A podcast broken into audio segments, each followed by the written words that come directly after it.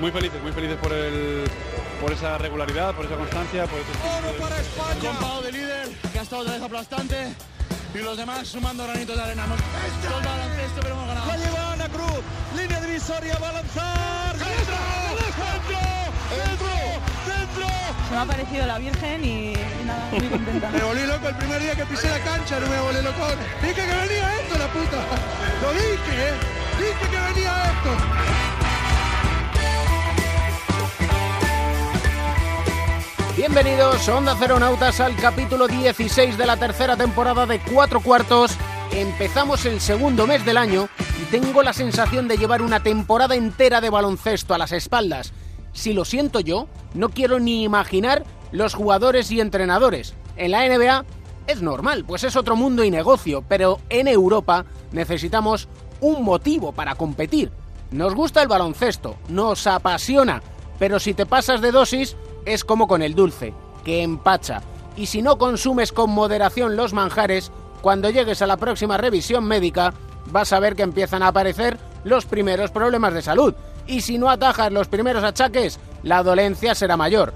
Y en el baloncesto europeo, los jugadores sienten esos achaques en forma de lesión. Y ello implica que el espectador no va a ver el mejor producto.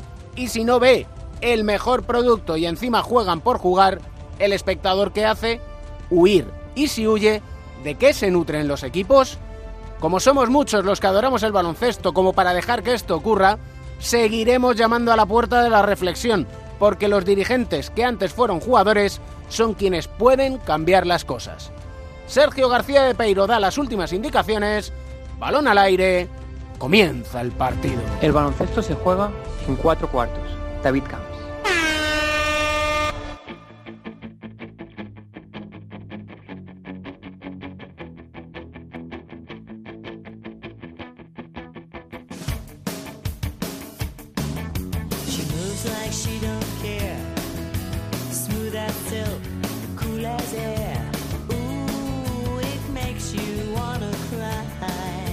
Vamos a llorar en este capítulo para nada. En sí no lloramos prácticamente en ninguno. Han pasado 20 años de este clásico de Blondie, del María, y han pasado 20 años ya desde que nuestro protagonista, junto con sus amigos juniors de oro, empezaron a llevar al baloncesto español a otro, a otro nivel. Don Carlos Cabezas Jurado, ¿cómo está usted? Hola, ¿Qué tal?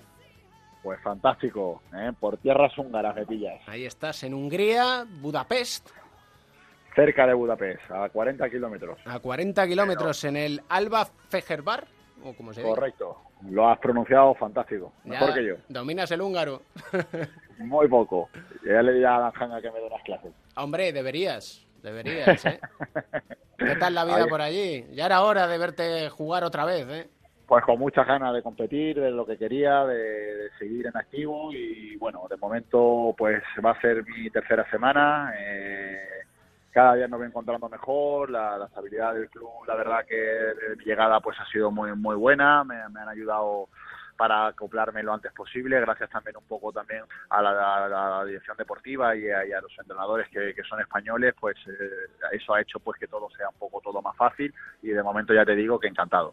Estás acostumbrado ya a ir con la mochila por el mundo, ¿no? Pues sí, la verdad que estas últimas temporadas, pues en la temporada pasada la experiencia en Sudamérica y ahora pues por aquí, pues que sin ningún tipo de pereza, ¿eh? porque estoy haciendo lo, lo que me gusta, disfrutando del básquet, e intentando partir clases a, a los sitios en los que estoy, disfrutar de- de- del, del momento y, y competir, que al final es lo que más me apasiona, ¿no? Porque visto cómo está la cosa aquí en la Liga Endesa, hay que buscarse la vida donde sea. Bueno, eh, es así, ¿no? Por una razón o por otra, pues eh, no he podido tener sitio. Entonces, bueno, me quedaban varias opciones de seguir o no seguir y al final, pues como las lesiones me han respetado y físicamente me encuentro bien y me encuentro, me encuentro con ilusión, pues eh, al final el baloncesto es igual en todos los sitios, ¿no? Y he tenido la suerte de, de poder conseguir cosas importantes en Sudamérica, de, de vivir nuevos retos, nuevas experiencias que al final son muy enriquecedoras para, para mi vida deportiva y personal, ¿no? Idioma universal. Bueno, eso del idioma, pues ahí voy defendiéndome como puedo, ¿eh? soy demasiado malagueño, pero universal, ¿eh? Hablamos un poquito, te hablo un poquito de todo, pero no hablo de nada al final. Para Así eso está el baloncesto, Carlos. Eso sí que es, eso sí que es universal. Eso. ¿eh? Pick and roll, bloqueo y Pick and continuación. roll, ¿eh? El carretón. Oye, pregunta ahí cómo se dice carretón en húngaro. Eh, Lo preguntaré, lo preguntaré. Madre mía. Oye, ¿qué tal Vaya. es eh, la ciudad donde estás? Haznos de guía. Bien, bien, bien. Es una ciudad histórica, es la cuarta o quinta más grande de, de aquí de, de Hungría. Vivían aquí ya hace muchos años pues los antiguos reyes y, y bueno, ¿no? Es una ciudad muy aficionada pues al handball, al balonmano y al, y al baloncesto y, y bueno, es uno de los clásicos equipos de, de aquí en estos últimos años, han ganado alguna liga, han sido finalistas me, me- me está gustando, ¿no? De momento todo lo que estoy viendo. Una liga donde hay también muchos americanos, eh, donde es una liga atlética y que quizás no hay el talento que puedan haber en otras ligas, pero es una liga también interesante por porque hay jugadores también que, que, que, que- que son interesantes, ¿no? Le escuchaba a veteranos de la guerra del Vietnam como Vince Carter o Nowitzki que decían, si nosotros hace muchos años que en esto del baloncesto no estamos por dinero. ahí estamos, ¿no? Yo creo que mm, he tenido eh, o estoy teniendo una carrera muy exitosa y después de- del baloncesto, pues estos últimos años, pues que tengo mis empresas con Málaga Premium, tengo unos hoteles y una fábrica de cerveza y bueno, eh, al final la cabeza tiene que ya ir pensando en que esto se acaba en, pues no sé si en dos partidos o en un año más o lo que quede. Y, no lo hago ya por un tema económico, ya lo he dicho en varias ocasiones, lo hago por un tema pues de la pasión que tengo por el básquet, porque me hace sentir vivo, me hace sentir activo, eh, siento de que hay jugadores que le puedo ayudar, noto mucho el respeto de fuera de tanto los entrenadores como, como jugadores que puedo aportar por la experiencia que he tenido y los títulos que he ganado y eso pues al final es un poco lo que me, me conmueve todo, ¿no? A, se- a seguir jugando, ¿no? La cabeza, dices, tiene que ir pensando que esto se acaba. Aquí con José Manuel Beirán, en el anterior capítulo hablamos precisamente del camino a la retirada, que ponerse una venda no sirve de nada, porque tarde o temprano a todo el mundo nos llega. Ya lo dijo Pau Gasol, también lo leí hace poco, ¿no? Al final es como la muerte, todo llega. Es así. Y ya muchos de, mi- de amigos y compañeros de mi generación, pues ya están en ello y he podido hablar con ellos y he coincidido y, y es así. Una vez que lo deja ya es, es para siempre, ¿no? El hecho de que tengas esas inquietudes al margen del baloncesto te lleva a que no lo veas con vértigo el hecho de decir hasta aquí. para nada, ¿no? En ningún momento ya la cabeza pues lo, lo vamos asumiendo, sobre todo también con la ayuda de que ya veo pues que ya pues el cambio generacional, pues que ya veo que ya también ya son 38 años y, y está claro que que ya te hablo y, veo como, como si a lo mejor mañana tenga que pasar, ¿no? Aunque muchas veces la cabeza está ahí y tal y nos cuesta y dar el paso y tal, pero sí que es verdad que lo tienes en mente. ¿Y cómo te gustaría el hacerlo? Me refiero, ¿eso también te lo planteas o prefieres decir, bueno, esperemos todavía a saber cómo hacerlo? Vamos a esperar a ver, a ver un poco ya, ahora que te estoy aquí de nuevo cinco meses y tal, pues hombre, me gustaría hacerlo pues rodeado de mis amigos, de mi familia, de la gente que siempre me ha apoyado, eh, pues, pues con, lo, con, con- con mi gente, ¿no? Que al final es con lo que quiero compartir esto, es- es- ese último momento deportivo, ¿no? Te voy a poner una... Quiero que escuches una cosa, a ver si te trae algo a la cabeza y a la memoria. El partido va a entrar en el último minuto. Logan, dentro, canasta de Logan. 86-83. 63 segundos, 60 ahora, último minuto. Si anota España ahora tendrá medio campeonato en el bolsillo, pero tiene que anotar. Qué vergüenza la penetración de Navarro. Cabezas de tres. ¡Triple! ¡Triple! España puede ser campeona del mundo. Puede ser, no, Pedro Barte, que lo fue. ¿eh? Qué grande, Pedro, qué grande, correcto. ¿eh? Lo hemos escuchado unas cuantas de veces y ya lo he dicho, ¿no? Uno de los- no, uno no, el, mejor- el triple más importante de, de mi carrera, que metió unos cuantos, pero yo creo que un poco fue el que, el que decidió un poco una final histórica en el que, bueno, fuimos campeones del mundo, algo inolvidable, donde empezó un poco todo y, y que lo recuerdo y lo recordaré siempre con mucho cariño, ¿no? ¿Os hemos sacado partido a todos vosotros suficiente? Yo creo que sí, ¿no? Yo creo que sí, ¿no? Y nosotros encantados, ¿no? Yo creo que toda nuestra generación hemos sido gente muy muy cercana también a la prensa, por como habéis sido vosotros y pues, siempre a nivel personal también me he sentido muy a gusto y yo creo que hemos podido colaborar y hacer todo lo que hemos podido a- a hacer para, para que todo sea así y, y quede así reflejado, ¿no? Tal como ha sido. Que no nos olvidemos que en ese equipo faltó por lesión José Manuel Calderón. Correcto. Y José López Valera, ¿eh? Y José, ¿eh? oh, es verdad. Cuidado, ¿eh? Otro Cuidadito. mítico, ¿eh? Sí, señor. López Varela.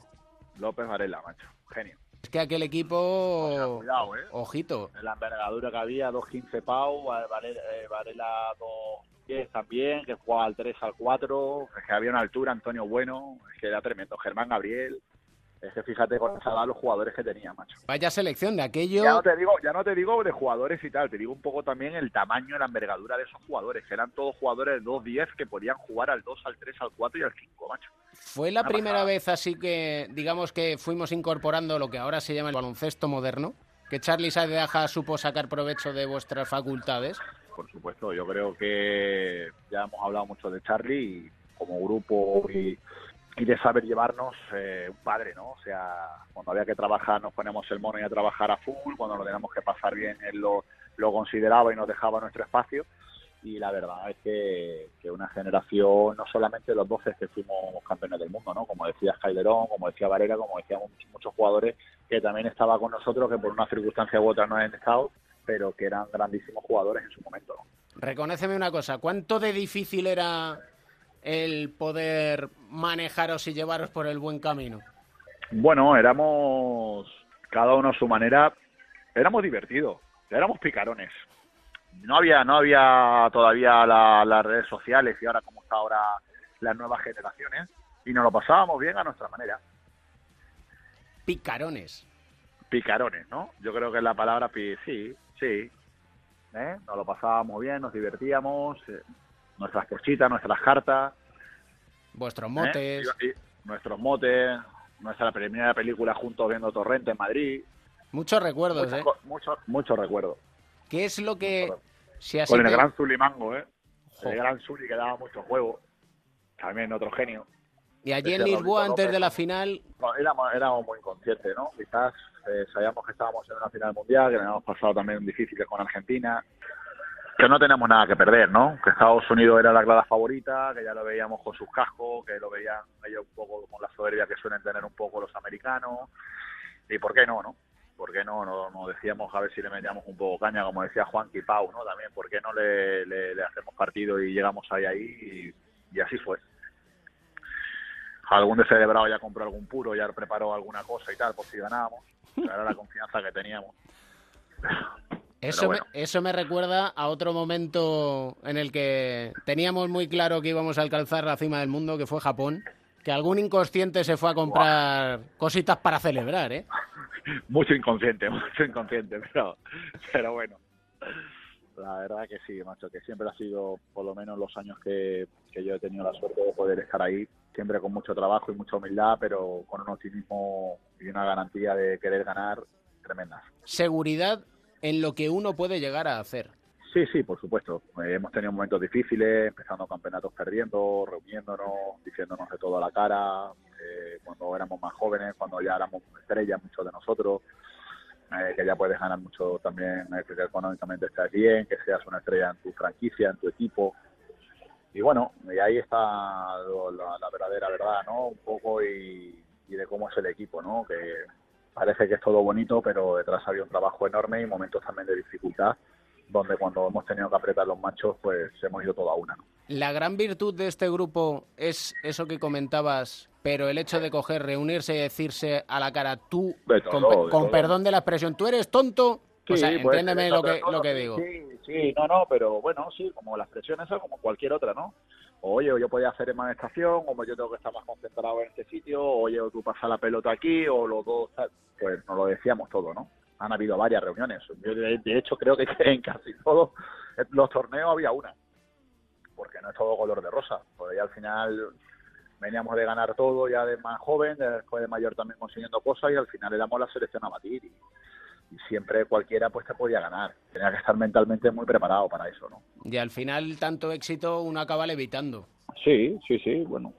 puedes tener el ejemplo también un poco el caso de Real Madrid, ¿no? De fútbol, que al final llevan ganando tres, cuatro Champions seguidas, no sé, ahora me he quedado un poco así, pero al final ganar, ganar, ganar, todo el mundo quiere jugar con el Madrid y ganarte, que es, es normal y, y algún momento, algún bache tienes, ¿no? O ahí está la fortaleza, ¿no? Diría yo, de un poco del equipo y del club, y en ese momento como los grandes clubes Real Madrid de básquet igual, pues al final están ahí por eso, ¿no? Y construir, que eso es lo más difícil de todo al final, ¿no? Compatibilizar los roles. La gente tiene que saber los roles que estén claros. Y a partir de ahí ver. Porque si los roles pensamos que uno es tirador y quiere penetrar, ahí mal vamos. Y quiere hacer de todo, mal vamos. El que tire, que tire. El que penetre, que penetre. ¿eh? Y el que defienda, que defienda. Eso me decía Alex Mumbrú, que Pepu consiguió eso precisamente. Bueno, fue yo, yo creo que el equipo quizás ese año, en el 2006, que los roles estaban totalmente eh, designados y, que Pepu lo manejó pues a la mil maravillas, la verdad. Yo a la semifinal no juego contra Argentina prácticamente nada, después soy el primer cambio prácticamente de la final y nos tenía a todos pues activos con minutos importantes y, y después pues Juan Carlos, Jorge, Pau, todos pues haciendo su- la, la labor que tocaba y después el resto pues la, la, la otra, ¿no? Y, sa- y salió fantástico. Yo creo que es un gran ejemplo. Sí, señor. No te presentes a la política como él, ¿eh? No vaya a ser. No. Qué genio. ¿Eh? Inconsciencia es la justa, ya a estas alturas de la vida, ya con 38, ¿eh? Correcto, ¿eh? Déjame a mí con mis hoteles, mis cositas, mi Marbella, mi poli y tal, y que quiere vivir tranquilo, macho. Eso, eso, no te voy a, no te voy a meter en más berenjenales. es que es verdad, ¿eh? Te- en cuanto, vamos, ha aparecido ya todo el mundo ahí encima. Madre De, han, sa- han sa- han sacado todo, ¿eh? Sí, sí, sí. Es tremendo. sacado tal, tal, de, la, de la sociedad y tal, de lo de la que compró y tal, pero bueno, historias. Para no dormir, que diría aquel. Lo ¿eh? mejor. Eres feliz, ¿no? Muy feliz. Estamos sanos, estamos compitiendo, haciendo lo que nos gusta, una familia hermosa. La vida, la verdad, que no me puede, no me puede mejor. Obviamente siempre me gustaría decirte que a lo mejor me gustaría estar en España o, o estar en Málaga, jugando, acabando mi carrera en un caja o en algún equipo. Pero bueno, todo perfecto quizás a lo mejor no, no puede ser en ese sentido, pero no me puedo quejar. Este respingón ha salido un poco respingoncete. y bueno, ¿qué te puedo decir? Que hay que disfrutar la vida, sí, señor. Correcto. Dinos una cancioncita para cerrar esta charla, Picarón, que a partir de ahora vas a ser ya Picarón. Cuando vas a poner los grandes topa, la del ya. lunes, El lunes. Anda que no han sonado estos, ¿eh? En, la- Genio. en los veranos. han estado en concentraciones con nosotros, amigos de los gasol, amigos de todo. Grandes. Unos fenómenos.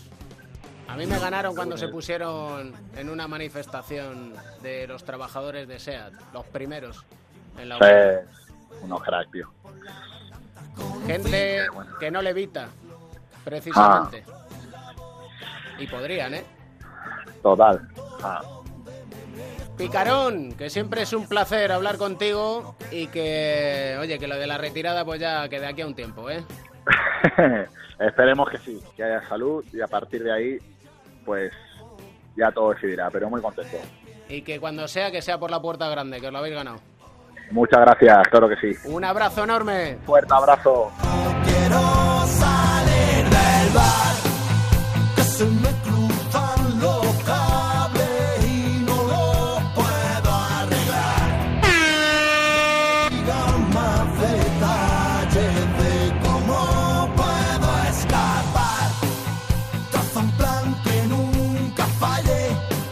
Gracias por ser la mejor hermana del mundo y por querer y cuidar tanto a nuestros padres. Mami, gracias por darme la vida, gracias por dármelo todo, porque hiciste nacer en mí el amor hacia las artes y porque me enseñaste a ver la vida con los ojos de la inteligencia y del corazón. Te quiero todo. Donde me encuentro y donde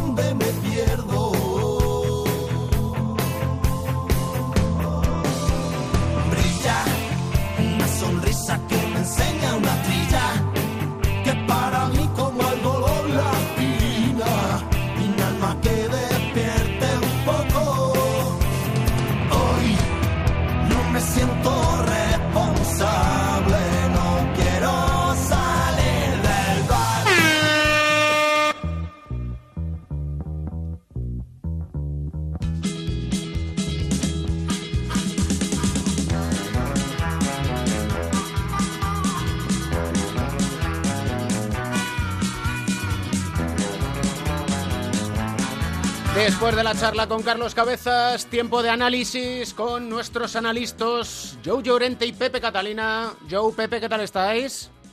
¿Qué tal? Muy bien, estupendamente. Aquí estamos una semana más. Antes de haceros la pregunta que teníamos sobre la mesa del capítulo anterior, permitidme un inciso. Flex Offense. Flex Offense. Que se llama así, tío, que yo los Beatles son los Beatles y Lou Reed es Lou Reed. De toda la puta vida se llama Flex Offense. Está muy bien, lo ha arreglado fenomenal.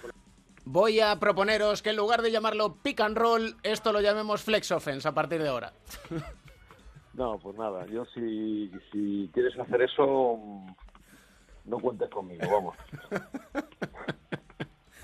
Me parece, me parece una salida de pata de banco desconsiderada. ¿Verdad, no? ¿Tú, tú qué piensas? Que después de haber dicho semejante barbaridad, no te lo íbamos a recordar, Joe.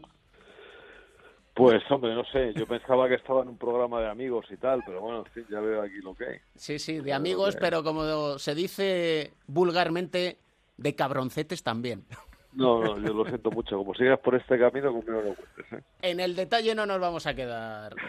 Con lo cual vamos a profundizar un poquito más todavía en lo que teníamos encima de la mesa, que es el formato de competición en la Euroliga. Y yo os planteaba una pregunta en el anterior capítulo, y es si los clubes grandes están seguros de sus posibilidades o si por contra su inseguridad les lleva a un formato diseñado para su beneficio. Bueno, yo creo que lo que dijiste otro día tiene mucho sentido y por lo menos eh, lo que vivi- vivimos desde hace un tiempo en la Liga Endesa, que tiene ahora su reflejo en la Euroliga, seguramente porque las personas que iniciaron un poco todo esto en la Liga Endesa ahora son las que están al frente de la Euroliga o algunas de ellas y de importancia. Al final parece que eh, siempre hay una salvaguarda todo el rato para, para los equipos poderosos, ¿no? Con, con los, con los trienios, con las posibilidades siempre de, de, digamos, de poder fallar en un momento determinado, eh, siempre pensando en su beneficio, no teniendo en cuenta las ligas nacionales. Eh, bueno, yo creo que se les ha, se les ha promocionado muy bien todo esto, se lo han, se lo han creído y aquí en el baloncesto a nivel europeo hemos dejado de, de ir por los cánones de toda la vida que afortunadamente, y aunque no es lo que nos corresponda, sí que los ha respetado el fútbol y le va francamente bien, sin querer nunca compararnos con un deporte como el fútbol. No, pero no se trata de comparación, Pepe, se trata de seguir el modelo que más funciona y el modelo que más funcionaba también o que mejor funcionaba en el baloncesto. Entonces, estos modelos como el que hay ahora reduccionista, en el que los buenos están siempre protegidos, en los que no importa que fallen porque van a seguir jugando la Euroliga, yo creo que resta emoción al, eh, no solo a las ligas nacionales, sino a las propias Euroligas, que si tú echas un vistazo a las últimas ediciones, siempre son los mismos, siempre son los mismos, pero es que además todo esto va en contra de la esencia del deporte. El deporte eh, lo que premia es el, el esfuerzo y las victorias y eh, en definitiva pues eh, se puede ganar y perder, ¿no? Pero los que ganan adquieren sus derechos por esta vía, porque estamos hablando de deporte. Y en cambio, esta, este otro modelo que estamos viviendo ahora en baloncesto, por desgracia, premia otras cosas, ¿no? Y bueno, pues eh, claro, como son ellos mismos los que deciden sobre ellos mismos, eh, pues eh, naturalmente pues eh, prende el, el egoísmo, ¿no? Y el, eh, la postura egoísta que es la que estamos ahora. y además de una forma innecesaria, porque la lógica dice que, y así, así pasa, por ejemplo, en el fútbol, en la manera que conciben sus competiciones, que los poderosos, en un porcentaje altísimo de ocasiones, se van a acabar imponiendo, ¿no?, por sus mayores capacidades.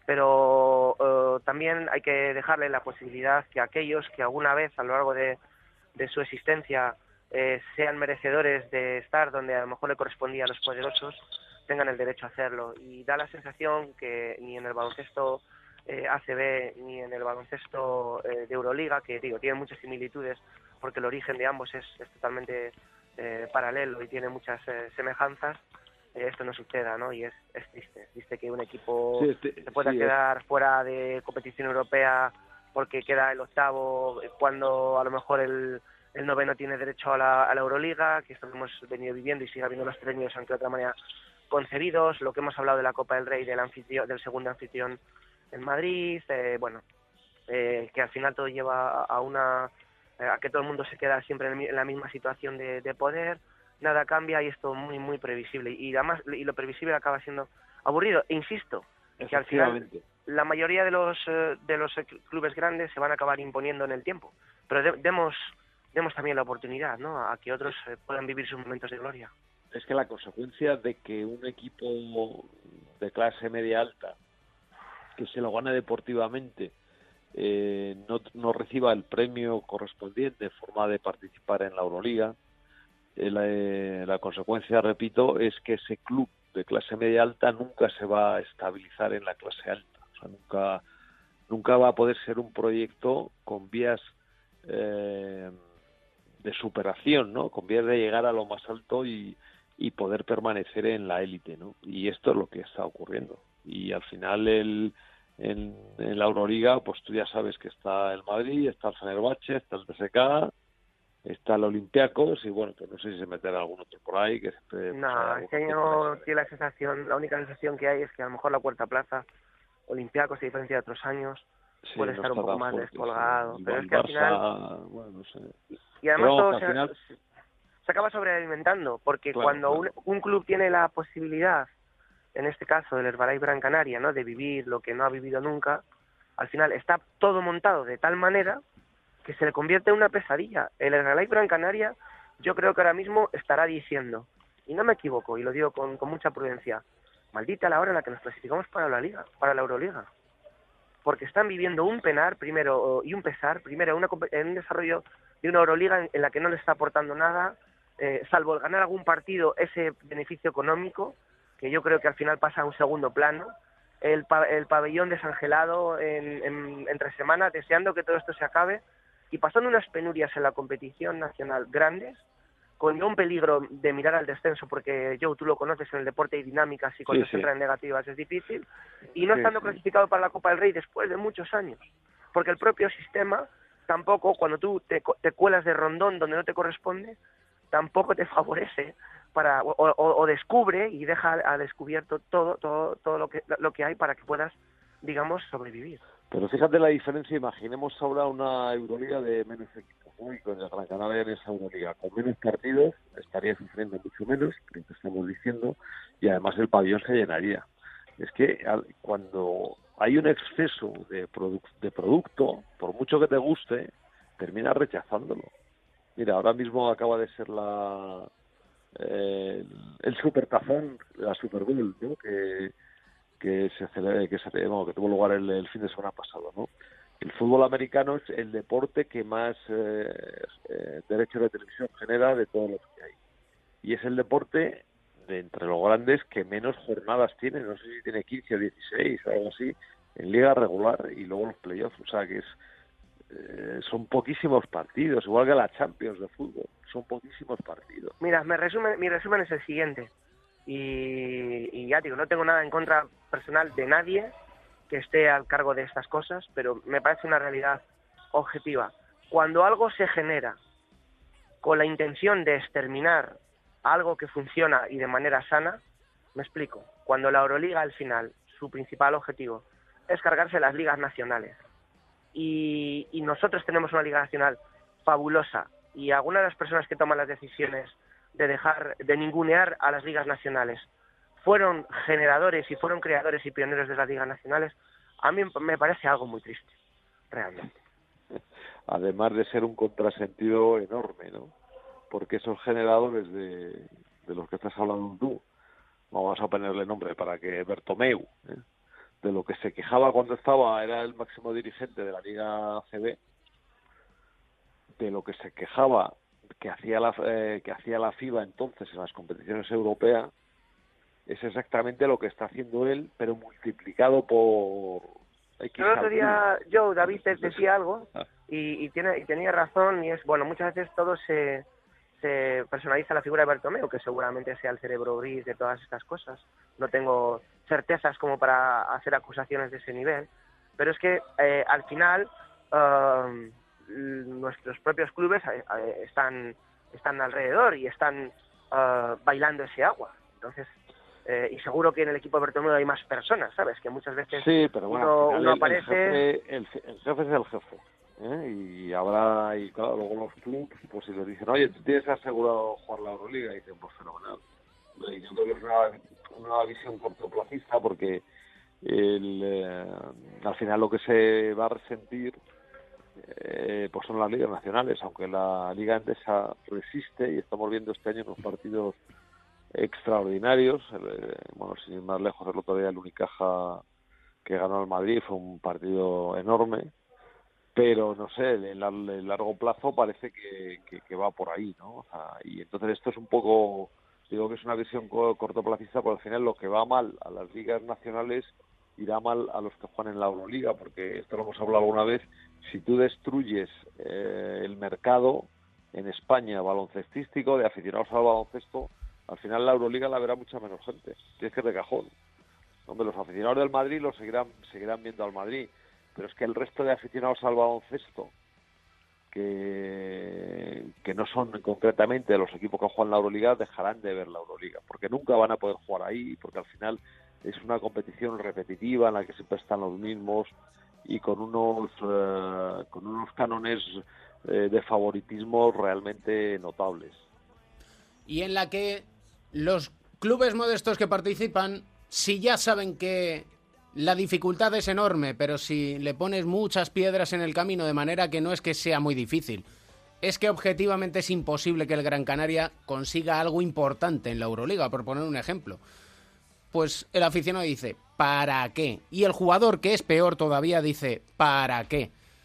y a partir de ahí es una pescadilla que se muerde la cola y lo previsible se vuelve aburrido, como dice Pepe Catalina, y como dice Joe, va en contra de la esencia del deporte y va, en definitiva, en contra del estudiante, que en el fondo es como si el sobresaliente, en lugar de ponerlo en un 10, se pone en un 7. Pues ¿qué va a hacer el estudiante? Estudiar menos, porque no le hace falta. Y es así. Pero, en fin, nosotros intentaremos siempre aportar nuestro granito de arena para que la situación cambie. Y en eso estamos, en este bloque de continuación. Siempre un auténtico privilegio. En el próximo capítulo hablamos de algo que nos encanta, como es la Copa del Rey. Fenomenal, muy bien. Encantado. Así haremos. Un abrazo. Un abrazo.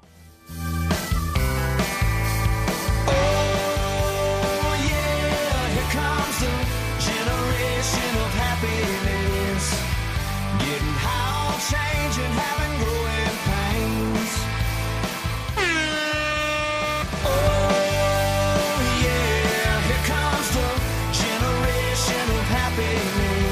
Reaches out, rebounds, leads it for Kyle. Tough catch, under control, inside to Ricky. Oh no! Oh, that is nasty!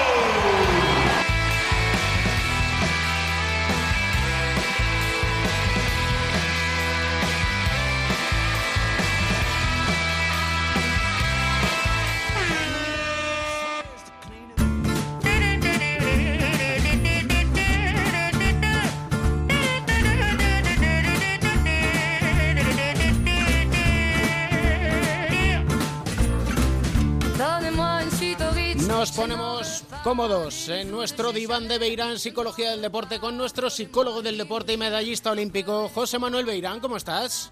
Muy bien. Nos vamos quizás a salir hoy un poquito del baloncesto, pero solo un poquito. Es una imagen que ha recorrido el mundo. Sergio García, nuestro golfista más universal, salvando a nuestro querido Sebe Ballesteros, en Arabia tuvo un momento pues de pérdida de control y dijo estos improperios. La madre que les parió a todos ya, hombre. ¡Puta mierda! Joder. Los caris de mierda. Eso fue lo que se llama un bunker intentando salir de la arena y se puso como se puso Beirán. Sí, eh, luego lo ha pagado, claro. Le expulsaron del torneo, él ahora lo ha reconocido que hicieron bien en expulsarle y he visto declaraciones de otros jugadores pues echándole un poco en cara a eso. Eh, no es que me haya sorprendido porque él ya era un poco así antes, pero yo creí que había cambiado, que se había dado cuenta de, de, de que para ser mejor jugador no vale solamente con ser mejor jugador técnicamente que los demás, también está el, el- el control de las emociones. Es tan importante. Cuando dicen que un jugador es, es muy bueno, pero que le falla la cabeza o que le falta le falla el, el problema emocional, dices, "Entonces no es tan bueno, porque es una parte igual de importante que las demás. Y él mm, estuvo durante mucho tiempo así, que yo creo se dejaba llevar un poco por las emociones y eso fue lo que hizo que no ganara los torneos más importantes. Estamos hablando de uno de los mejores golfistas del mundo. ¿eh? Pero después de haber ganado eh, Augusta, eh, y, y además habiendo jugado de otra manera totalmente distinta, él mismo lo reconocía, había estado mucho más relajado, que había controlado mejor sus emociones y ese torneo lo ganó. Luego estuvo jugando de otra manera y ahora está volviendo otra vez. Es verdad que, que probablemente ahora tenga otro tipo de presión, que será la presión de que de un, un campeón de Augusta tiene que estar siempre arriba. Cada torneo que sale tiene que, que estar un poco obligado, es uno de los favoritos para ganar. Pero bueno, al final todo es cuestión de saber controlar las emociones y que no sean las emociones las que, las que te controlan a ti. las que te lleven a hacer este tipo de gestos y es extrapolable lo que hemos visto en Sergio García al baloncesto, a un tiro libre en un momento decisivo, un triple en el que te juegas el partido, a de repente una tangana y que haya varios jugadores que se pelean, el control de las emociones, cómo uno puede precisamente tener ese control. Sí, porque además eh, de, lo que estamos hablando es de que no, no te van a expulsar o no, no- el, el problema no está en un problema de educación, que digas, bueno, es que se ha comportado mal o está dando una mala imagen, ¿no? El problema está que tú te estás saliendo del partido, te estás saliendo del partido de golf, del partido de baloncesto, de lo que sea. Entonces, eh, no eres tú el que estás tomando las, de- las decisiones, las buenas decisiones. También muchas veces existe este- esta falta de control emocional después de, algunos partidos, cuando estás analizando eh, cómo ha sido tu rendimiento, porque eh, se le se culpa a factores externos de, de los resultados, cuando empiezas a culpar a la suerte, al campo, en este caso de Sergio, a los, a los bankers, más que a los bankers, a los, a los Cádiz que han pasado antes por allí y han arreglado los bankers y que no está bien arreglado. Eso le pasa a todos. Me refiero que él tuvo ese problema, pero todos los demás que estaban jugando les pasaba exactamente lo mismo. Eh, a la cap- y entonces, pues eh, cuando empiezas a echarle la culpa a los demás, a los árbitros, y no te das cuenta que el único responsable de todo eso eres tú, mientras no reconozcas eso no vas a mejorar, no vas a cambiar ese, ese aspecto que es fundamental en el rendimiento. Y todo eso se puede entrenar, además. Todo se puede mejorar. Y sobre todo porque además ese echar el- la culpa al empedrado, que se dice vulgarmente, conlleva la pérdida de control, pero conlleva sobre todo mayor ansiedad porque genera indefensión en realidad, porque es algo que, que se te escapa. Sí, es, es no centrarse en, en lo tuyo, en lo que depende de ti. Si tú crees que la culpa es de los demás o que la culpa es del tiempo o que la culpa es del árbitro, eh, al final eh, no tienes tu control de esa situación y es muy importante tener ese control. El control no quiere decir que lo hagas bien siempre, quiere decir que cuando no lo haces bien sepas por qué no lo estás haciendo bien, cuál es tu problema y en qué tendrías que mejorar y hacer algo para intentar mejorar ese aspecto. No es cuestión solamente de decir, bueno, si tengo control las cosas me salen bien. Lo que pasa es que si no lo controlas vas a tomar malas decisiones. Les pasa a los entrenadores también. El mayor problema que tienen los entrenadores y que es, lo más difícil de manejar para ellos es el tema de- del control de emociones. Tú puedes saber muchísimo baloncesto, puedes ser un entrenador extraordinario, pero si en los momentos más difíciles de los partidos no tomas una decisión consciente, mm, pensada o por lo menos una buena decisión, te dejas llevar por esas emociones, ya no eres tan buen entrenador. Y es que nada te asegura el éxito, pero tomar buenas decisiones y sobre todo tener el control de la situación, al menos te puede acercar a él. Sí, así es. Eso tú puedes tomar eh, una, decisión y equivocarte con esa decisión, una decisión meditada, pues de acorde a, con- a tus conocimientos o a tu nivel deportivo. Y si te equivocas, pues después dices, bueno, esta fue la decisión que tomé y salió mal. ¿Por qué salió mal? Ya sé algo más. La próxima vez que vuelvo a vivir esta situación, intentaré hacerlo de esta otra manera, hago algo. Pero la decisión la he tomado yo. El problema es cuando la decisión no la estás tomando tú, está tomando una emoción el de enfado, de miedo, de cabreo, de, de desánimo, de frustración. Cuando esa decisión la tomas de esa manera, entonces es que además no puedes decir nada, no puedes decir me he equivocado en la decisión, no, me he equivocado en el manejo de, de esa situación, de, de esa emoción. Y que conste que esto nos sirve en nuestro día a día, con nuestros amigos, con nuestros padres, con nuestros hermanos, con todo lo que nos rodea. Porque al Así final no es una cuestión de conformismo, es una cuestión de templanza. Y a partir de ahí, pues intentamos siempre mejorar todos y sobre todo que cuando tengas que decir algo lo digas de una manera que llega mejor y cuando te tengan que decir algo recibirás ese mensaje de una manera más positiva. Siempre aprendemos en nuestro diván de Beirán. En el próximo capítulo abordaremos el tema de la Copa del Rey, que siempre nos gusta. Veremos a ver desde qué aspecto y desde qué ámbito de la psicología. Muy bien. Lo dejamos, Ahí estaremos. lo dejamos en el aire y que piensen nuestros oyentes. De acuerdo. Un abrazo fuerte. Muy bien, igualmente.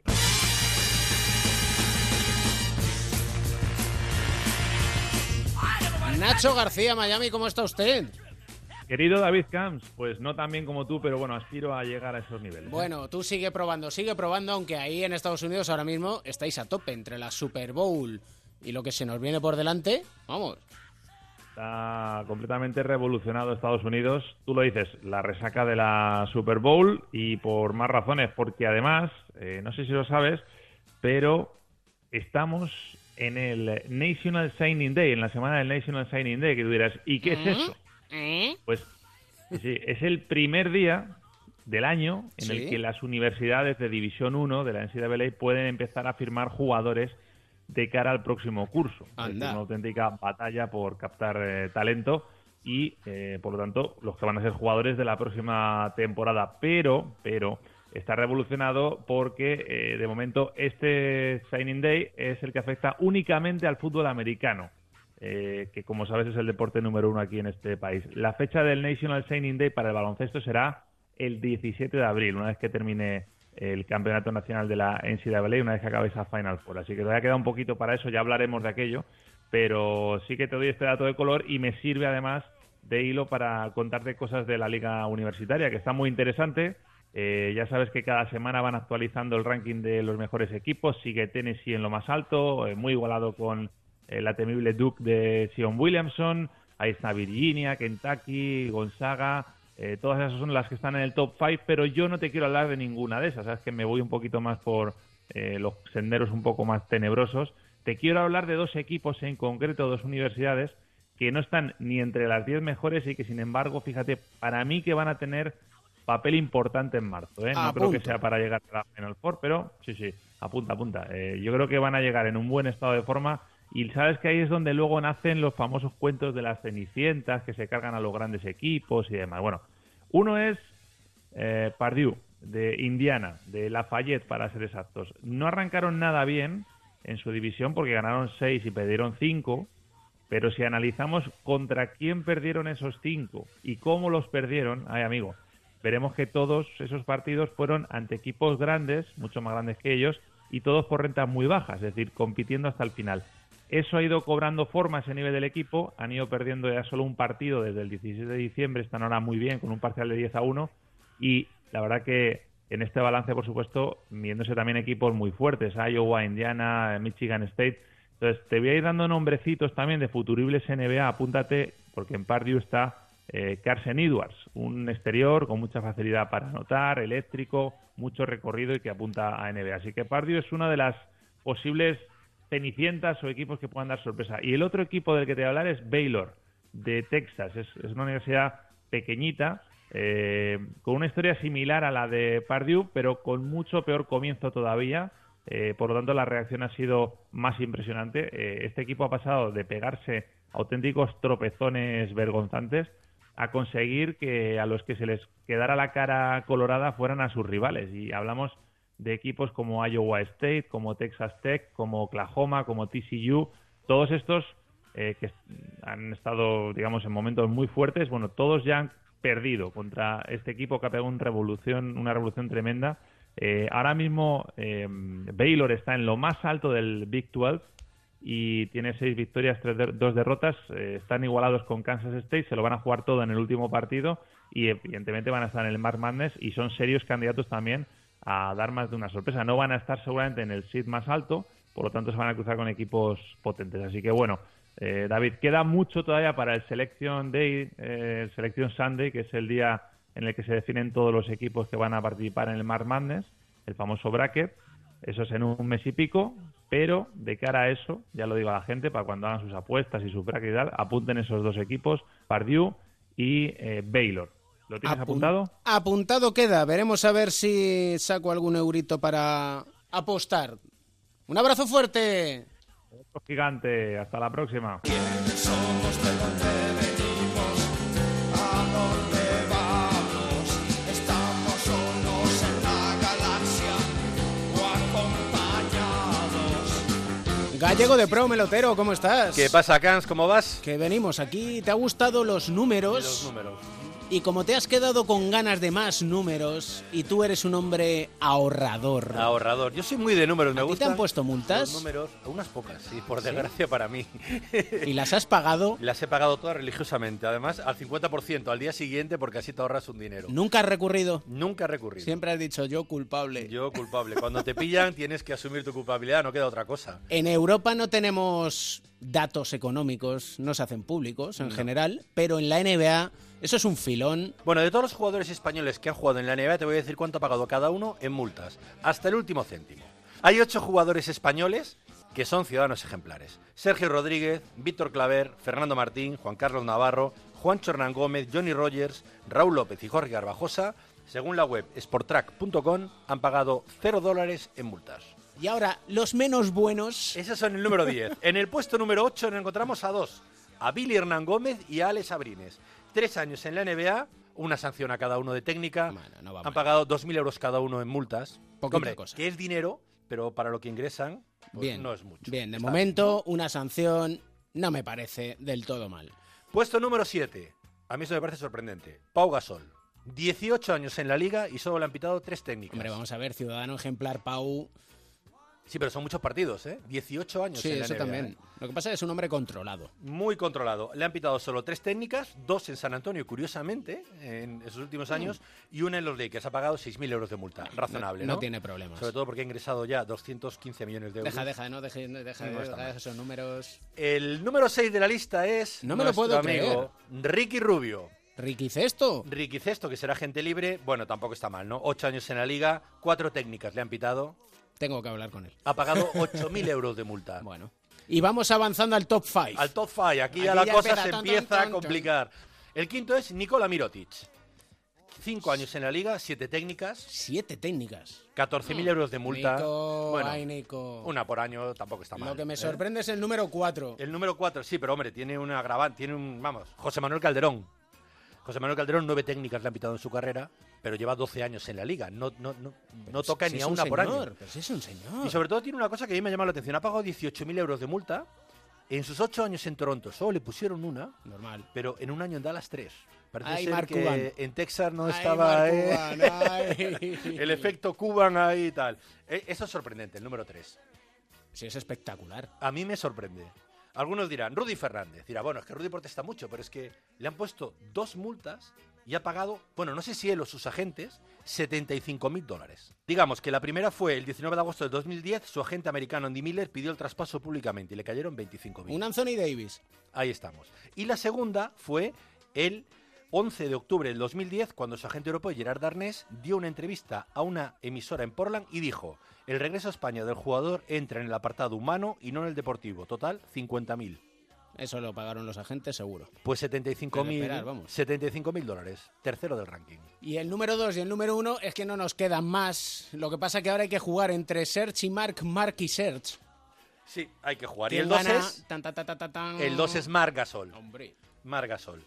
Tampoco va a tener problemas para pagarlo, como ninguno de ellos. Digamos que le han caído 28 técnicas y una multa por lenguaje inapropiado. 77.000 dólares ha pagado en sus 11 años en Un la NBA. piquito, ¿eh? Sí. Es curioso lo del lenguaje inapropiado, porque el 6 de diciembre de 2017, al acabar el partido Memphis-Minnesota, Sí. le entrevistaron en la televisión americana. Eso me acuerdo yo. Llegaban con ocho partidos seguidos perdiendo y le cayeron 15.000 dólares, por decir textualmente, al final ganamos a la mierda. Fernando Fernández. Es decir, que nuestro malo malísimo. Malo, malísimo. Es Serge Ibaka. Es Serge Ibaka, Serge Ibaka, que tampoco va a tener problemas para pagarlo por todo lo que ha ingresado y todavía el año que viene le queda un año de 23 millones de dólares en Toronto, nada más y nada menos. Pero bueno, se ha gastado más de medio millón de dólares en multas. Exactamente 510.078 dólares. Serge Ibaka. Como diría Forges Gen Santa. Ha pagado 48 multas por técnicas, expulsiones, peleas y por violación de la NBA. Aquí destaco tres. Una multa por liarse a puñetazos con James Johnson en un partido contra Miami. Otra con Bruce López en un partido contra Brooklyn, que recordarás hizo aquellas declaraciones Sí, que dijo tenía que actuar como un hombre y defenderme, que trajeron cierta polémica. Y una tercera de 138.357 dólares, que además le supuso un partido de suspensión, por tener lo que llamaron en Toronto un altercado con un miembro del staff. Le cayeron, violó el Team Rush, las reglas del equipo, y le cayeron 138.357 dólares y un partido de suspensión. Le voy a recomendar a Serge no solo que nos escuche detenidamente con José Manuel Beirán en el control de las emociones. Sí, eso estaría bien. Estaría bastante bien. Si es que no se puede pegar uno. Ay, Serge. Que se porte mejor y nos den a nosotros el dinero, que lo administramos mejor que la NBA. No te quepa la menor duda. ¿Sabes lo que te digo, Mel? No me lo temo. ¡Está bien! ¡A mierda! Con todo el cariño, ¿eh? Yo también te quiero, Cans. Adiós. Adiós.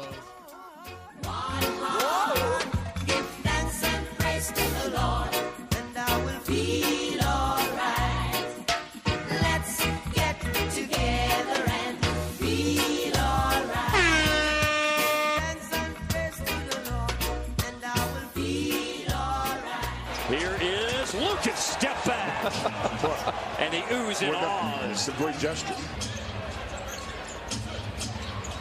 Luca with the ball. Lucas made five straight shots, six straight shots with Luca magic on the fake shots. Plays the game with joy. And it's a long step back three. Oh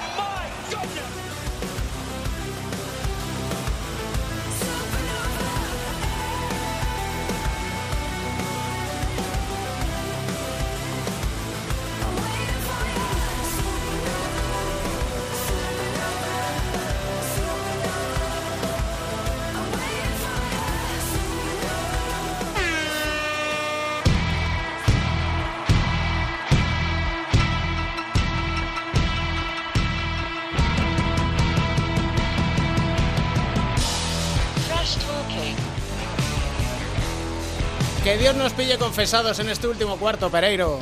¿Cómo Va. estás? ¿Qué pasa, querido? ¿Cómo andas? La que vamos a liar ahora. No, a ver, eh, que- creo que va a quedar bien y creo que a la gente le va a gustar. Eh, aparte que comentar una cosa, o sea, fue eh, pedirle el favor y automáticamente eh, decir que sí, o sea, que, que no hubo que, que insistir ni mandar eh, mil pavos por un burofax ni nada por el estilo, ¿sabes? O sea, que fue una cosa, fue una cosa rápida, sí. Edu Sel, papá de Mateo, ¿cómo está usted? ¿Qué tal? Muy buena. Que ya estás ahí, la risita de fondo. Sí, sí, sí, sí, Es el hombre risitas. Te vamos a poner. Hoy no, hoy, no, hoy no estoy para que me calienten los, los cascos, ya te digo que Anthony tengas cuidadito, Davis, ¿eh? Anthony Davis, Sí, Anthony Anthony Davis. Davis, sí, sí, Anthony Davis, joder tú. Compañero de Movistar Plus, Guille Jiménez, ¿cómo está usted? Pues ahí estamos, lidiando con un catarro desde hace tres meses, pero, pero bien. La, bra- demás, bien. la braguita del cuello, bien, ¿no? Bien, conmigo, conmigo. Ya empieza a oler mal ya la braga. Hombre, a ver si va a haber que regalarte una de recambio. Y así la puedes lavar, por lo menos. Sí, sí, pues mm, lo que queráis, una braguita. O los mil pavos de los que hablabais antes también. Lavar, eso es lo que nos gusta a nosotros, Pereiro. Lavar bol. Bueno, vamos a ver. Apareció. Eh, eh, por lo menos eh, alguna que otra familia en Los Ángeles habrá quedado tranquila, está vivo. Eh, ya llevábamos un mes y pico que no sabíamos absolutamente nada de él. Empezaba incluso a sentirse uno bien, ya, ¿sabes? Sabiendo que, pues yo qué sé, había pasado alguien, había barrido la basura, pues un poquito más, eh, más de la cuenta y se había llevado a, a este tío. Pero no, ya ha salido y, vamos a ver, en consecuencia de todo esto, eh, para que la gente se ponga en situación, si el traspaso, si los Lakers son- hacen o no hacen el, el traspaso, ahora tienen dos problemas. Uno, si sueltan 17 jugadores para traer a uno, o dos, eh, si dejan que Lonzo Ball se quede en el equipo después de la que ha soltado su padre el otro día, porque eh, ya no entramos a valorar que eh, maldiga todo lo que haga Luke Walton, que eso es viejo, sino que ahora estamos en una circunstancia muy distinta, y es decir, que a Kuzma no lo conocía nadie si no es porque coincide con Lonzo en una liga de verano, que Ingram más de lo mismo, que Hart es una mierda si no juega con Lonzo Ball, pero además utilizando este tipo de, de términos. A ver, eh, aparte de decir que su hijo, si se va traspasado, no va a jugar en la vida Pelicans y que quiere ir a, a Phoenix. Uno, este tío no entiende cómo va el baloncesto en Estados Unidos. eh, Y dos, eh, yo no sé, porque habrá puntos en los que el hijo puede pedir, no, no sé si otra custodia o, o cambiarse el apellido, ¿no? Pero no, creo- no creo que le haga mucha gracia, desde luego, lo que ha soltado su padre otro día, ¿no? Si tuviéramos un papi así, Guille, habla con libertad, ¿eh? No, no, sí, eh, ejerce su derecho desde que se levanta hasta que se acuesta. Pero yo creo que ya eh, en la franquicia, digamos que para ellos la Bárbol es como el hombre del tiempo, ¿no? Que, eh, que te dicen que viene el frío polar y tal, y tú sales a la calle igual con los mismos pantalones de todos los días y, y- y te da todo igual, ¿no? Pues esto es lo mismo, yo creo que no le hacen ni caso, ¿no? Porque si no estaríamos, estarían todo el rato, pues, pues con problemones, ¿no? Y, y- y intentarían traspasar al chaval solo por quitarse al padre, ¿no? Yo creo que ya les da igual la Bárbol. Y em, en Bueno, cuanto a Anthony... a Phoenix y se queda el padre en Los Ángeles, ojo. Sí, no, como dirá que está cerca, pues no tendrá problema ninguno, pero bueno, ya que Eso tra- sí. habrá que incluirlo, ¿sabes? En el... Oye, lo de Anthony Davis, esto es para los tres y ya vosotros mismos decís, ¿es la ciclogénesis explosiva? Yo creo que se han vuelto locos, ¿no? Pereiro ofreciendo tanto, porque es que luego también tienes que rellenar el equipo. Y sobre todo los Pelicans también, yo creo que han pedido demasiado. Eh, la verdad es que yo creo que casi les hubiera cambiado, pero era pedían mucho. Yo creo que piden mucho, sobre todo teniendo en cuenta que, que si no recuerdo mal, Anthony Davis acaba contrato el año que viene. Y bueno, pues vete tú Vete tú a saber, tampoco creo que hubiera sido la panacea, ¿eh? LeBron y Anthony Davis para ganar la, NBA.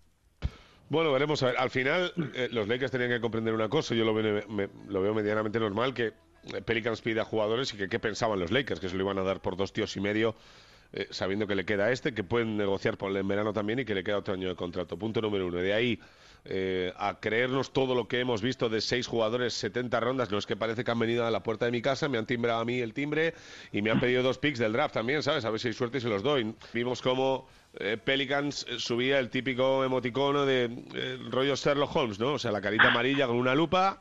eh, automáticamente un periodista súper conocido de la zona contesta eh, con un emoticono del rey negro y una cara enfadada y ellos le contestan con un muñeco así hinchable como descojonándose. No sé, yo creo que hemos llegado a un punto en el que tampoco entiendo muy bien eh, que qué bien le hace a Pelicans eh, quedar como que van a pedir el oro y el moro solo para llegar a verano y hablar con Boston, cuando Boston ya ha entendido por completo que es un jugador que no va a renovar con ellos en caso de que vaya incluso ahora, no lo sé. Me parece un poco locura y el creo que hasta las nueve hay tiempo, ¿eh?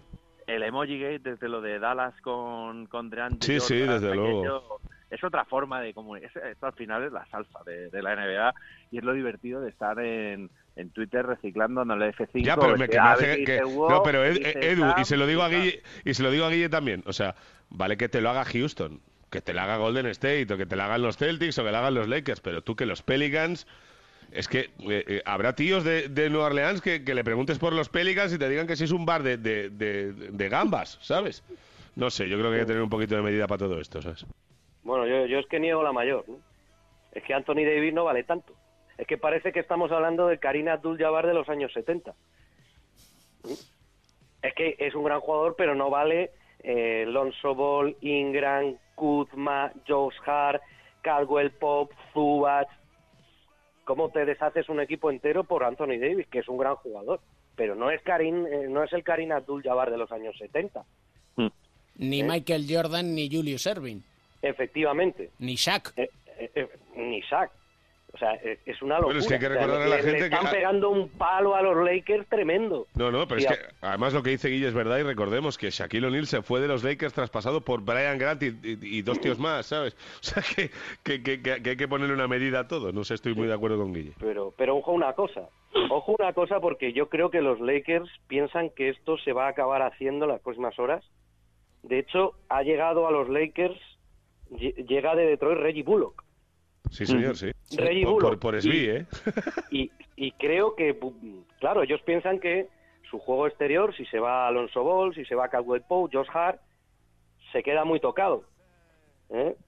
Entonces yo creo que están pensando en un equipo con Anthony Davis para pasado mañana. A ver. Di- Dios, te- Dios te oiga también en el sentido de a ver por cuánto, ¿eh? Porque yo creo que según se acerque el jueves a las 9 de la noche, pues la oferta tendrá que ser más pequeñita, pero bueno. No sé, no Oye, sé. Guille, tú y Anthony, Daimiel, eh, ¿qué estáis ahora? Con el F5 en estas fechas normalmente os vais apuntando, porque claro, esto os da para hacer cuatro o cinco seriales, todo esto del mercado de la NBA. Sí, sí, además a Anthony le encanta. Daimiel es, se lo que más le gusta. Le, le, le- le veo un poco sobado ahí de que el chaval no le ha dejado dormir y tal. Llega, le, le hablo de un rumor de traspaso y ya le veo que se pone muy nerviosito ahí, se viene muy arriba. Le encanta, lo- lo- le encanta esto de los traspasos. A mí menos, ¿eh? A mí menos. A mí no me gusta nada, ya te lo digo. Y menos, y menos con circunstancias como teníamos nosotros aquí siempre como tenemos el rincón de Mateo historia de superación y Edu eh, Tobias Harris en los Clippers coge se sale y le dicen a tu casa a hacer la maleta que te vas a los Sixers Esto es así. eh, pues fíjate, a mí me parece un grandísimo movimiento por parte de, los Sixers que nadie se esperaba. Han juntado ahí una especie de Big Four, por llamarlo así. eh, se han eh, movido muy muy bien, muy rápido. Tobias Harris, que a mí parece un pedazo de jugador que este año eh, lo estaba abordando. eh, nieto de un héroe de, de guerra, ¿no? De, una de las primeras patrullas eh, afroamericanas eh, de, de pilotos que participaron en la Segunda Guerra eh, Mundial, en Vietnam, en Corea, y es un jugador, es un- una persona que, siempre que podía iba a ver a, a Tobías verle jugar al, al básquet y bueno, ha afincado en Brooklyn y ahora habrá que ver que cómo va a, a Filadelfia, ¿no? Que pilla un poco más un poco más cerca, un killer, un pedazo de jugador en toda regla y, que a mí me parece que van a los Sixers han de lo que en fútbol americano sería esto del Hail Mary 5 que es coge el quarterback, la pega para adelante y, y el que la pille vamos a por todas a intentar ganar el anillo este año porque al final son ocasiones que si no las aprovechas se, se van a perder. candidato de verdad y esto es pregunta para Guille Pereiro. Visto que Edu la respuesta es que sí Puf, eh, a ver, yo tengo la sensación de que si Toronto no hace nada de aquí al cierre sigue teniendo un supermercado. A mí Filadelfia siempre me da la sensación de que tiene, tiene, tiene, tiene, pero que el día que tiene que decir, oye, aquí estoy yo, le falta algo, no sé. Eh, algún día, eh, después de tanto esperar, y creo que no hemos esperado mucho, pues sacará un buen resultado. No tenía por qué ser el año pasado cuando le echaron los, los Celtics, pero puede ser este. No sé, equipazo tiene, lo que pasa que yo no sé si hay mucho ego ahí perdido, sobre todo el de Jimmy Butler, que tengo la sensación de que el día que no la tiene él para jugársela ya está montando el pollo en la oficina, o sea que ya veremos a ver. ¿qué crees Guille? No, para mí no es favorito, no pese al fichaje de Tobias Harris. Eh, creo que es un equipo que está verde todavía y que no tiene profundidad. Ha cambiado un quinteto, el tener un quinteto espléndido por tener profundidad de banquillo. Ya, ya lo hizo. Cuando traspasó a Jimmy Butler, o sea, cuando fichó a Jimmy Butler a cambio de los jugadores que se fueron a Minnesota, ¿no? Eh, De Covington, de Saric. Yo creo que aspirante a jugar final de conferencia, no le vería más allá en, en ningún caso, y ya bastante eh, jugar final de conferencia. Pero, Sí, en, pero el, vaya, en- en vaya el este locura. está, en el este está Sí. muy complicado este año, ¿eh? A Boston, sí. A, a- a Toronto, no sé, eh, Filadelfia. Milwaukee, eh, ojito, que nos Milwaukee, olvidamos Milwaukee. ahí de Anteto. Milwaukee, sí, sí. Va- vaya locura es esto que anoche me ha costado después de, de narrar una canasta de Tobias Harris sobre la bocina, eh, para que, que ha dado la victoria a su equipo, a los Clippers. Y me acosté, narré yo el partido anoche y me levanto y Tobias Harris está en Filadelfia. O sea, es que no, me da, da tiempo ni a reflexionar sobre las cosas que pasan. Y sobre todo no te da tiempo ni a pedir la camiseta, porque seguro que la encargas anoche Tobias Harris ahí No, no, y en te la mandan, pero de NBA.com los Sixers, vamos. y dices, ¿y ahora qué hago? Me trae la de los Sixers, esto va muy deprisa. Y tú dices que se la devuelves diciendo que eso no lo has narrado tú. Claro, es verdad. Pero eso, no sé si os acordáis, el año que acaba Calde por estas fechas, estaba en Toronto, su primer traspaso a Detroit, eh, la primera vez que juega él en Detroit, era, se, se veían las imágenes, tengo que recordar que estaba Calde con Reggie Evans, juraría, eh, que acaba el partido tal y están grabando en el vestuario tal y se ve cómo se va despidiendo uno tras otro, ¿no? Después de un partido tal, se van dando abrazos y, y es que así es la... Bueno, el vídeo este, el vídeo este que ha dado tantas vueltas de, no sé si Ostauskas, ¿no? Entrenando con, eh, con, con Portland y, y en medio del entrenamiento le dicen una, una movida, se da la vuelta y empieza a chocar manos como si lo supiera todo el mundo. Y, ah, que ya me voy, pues venga, en medio entrenamiento choca con 4 o 5 y se pira. Es así. La vida es así, Eso, sí. ha- hablé, hablé una vez con esto al respecto de, de cómo son los traspasos y cómo te vas enterando. Fíjate, hace años jugaba todavía Sam Tabak en, en la NBA eh, y me contó que él estaba, eh, fíjate, hace ya bastantes años, ¿eh? Sí, el Contaba 80 y tantos o así, evi- evidentemente no estaba Twitter ni, ni las redes sociales, que ahora te enteras de, de todo al microsegundo, ¿no? Eh, él decía que estaba eh, desayunando en una cafetería eh, y de repente sale en la tele, en ESPN, eh, un rótulo por abajo, eh, traspasado, tal. Eh, estaba alucinando un, un rato y de repente se está acabando de desayunar y, y le suena el teléfono y dicen, hola, soy el manager general, que es que te mandamos a no a no dónde. Y dice, sí, sí, es que lo estaba viendo ahora por la tele. O sea que es eh, alucinante. Hay Jugadores que, que han sido traspasados la misma temporada eh, dos o tres veces, que es que una locura. O sea, mira, mira Carmelo, donde estaba hace nada y por la por los equipos que ha pasado y por los que ha pasado de forma virtual, ¿no? Para acabar ahora a saber si acaban los Lakers de Pereiro. Veremos a ver qué es lo que sucede. Oye, Mateo se ha esmerado esta semana para dedicarnos la canción que nos alegre esta semana con Guille. Sí, yo creo que había que hacer un pequeño homenaje, ¿no? A, a- a la peli de campeones, ¿no? Y a, y a Coquemaya, ¿no? O sea, yo creo que también hemos aceptado esta vez la sugerencia en forma de Karate Press de Aito García Renés es tuya, eh, sugiriendo la, la, la canción, así que siempre aceptamos sugerencias y si suenan bien, pues mucho mejor. Y sobre todo porque está muy bien dar visibilidad a las personas que tienen, por ejemplo, una enfermedad que tienen algún tipo de problema. Pero lo que está muy bien es que el gobierno pague, que se investigue y que el dinerito no se lo queden en el bolsillo, sino que vaya para investigación, que vaya para la gente que lo necesita, que para eso pagamos los impuestos. Y hasta aquí, que si no me enfado. Ojo, te voy a hacer un pequeño spoiler. Ojo a la Copa del Rey la semana que viene. Vamos ya. Y hasta aquí puedo leer. Y hasta ahí podemos leer. Guille, espero que hayas estado a gusto. Yo siempre, yo siempre, claro que sí. Muchas gracias a vosotros por pensar en mí. Muchas gracias por deleitarnos cada madrugada con la NBA, que lo pasamos realmente bien contigo y con Anthony. ¿eh? Me alegro, gracias. Un abrazo Un fuerte. abrazo. Chao. Pereiro, Edu. Bueno, Se- señores, sean hacemos un especial buenos, ¿eh? de, de 20 minutitos el jueves a las 9 y cuarto, ¿cómo ves tú? Eh, vamos a descansar un ratito. Que no, me que no. O sea, ¿hace Venegas un extra pass de esos o extra bolo, como se llame? Extra pass, un y, extra y vas a hacerte, y vas a estar tú ahí rascándote. ¡Ey! Se ha acomodado, es un burgués. Es que es impresionante. Le va a salir hasta pelo, tú. Es lo que tiene contratos garantizados. No hay agencia, no, cuando no hay agencia libre va, Eh, va muy toda- bien la historia. Todavía no estoy en Hostia, agencia qué libre. grande. qué grande eres. Madre mía. Un abrazo. Como te escuches, Snowden. Hasta luego, chao. Nos gusta el silencio, nos gusta olvidar, nos gusta que te acerques. Nos gusta que te acerques a cuatro cuartos todas las semanas aquí en Onda Cero.es, porque intentamos darte buenos motivos para sonreír y sobre todo, el que se despide hoy no soy yo, es Jesús Vidal. Sí, campeones. Va por Con vosotros. solo una sonrisa cambiabas y cambias el mundo. Queridos padres, a mí sí me gustaría tener un hijo como yo, porque tengo unos padres como vosotros. Muchísimas gracias.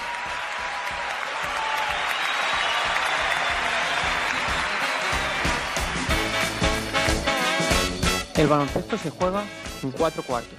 David Camp.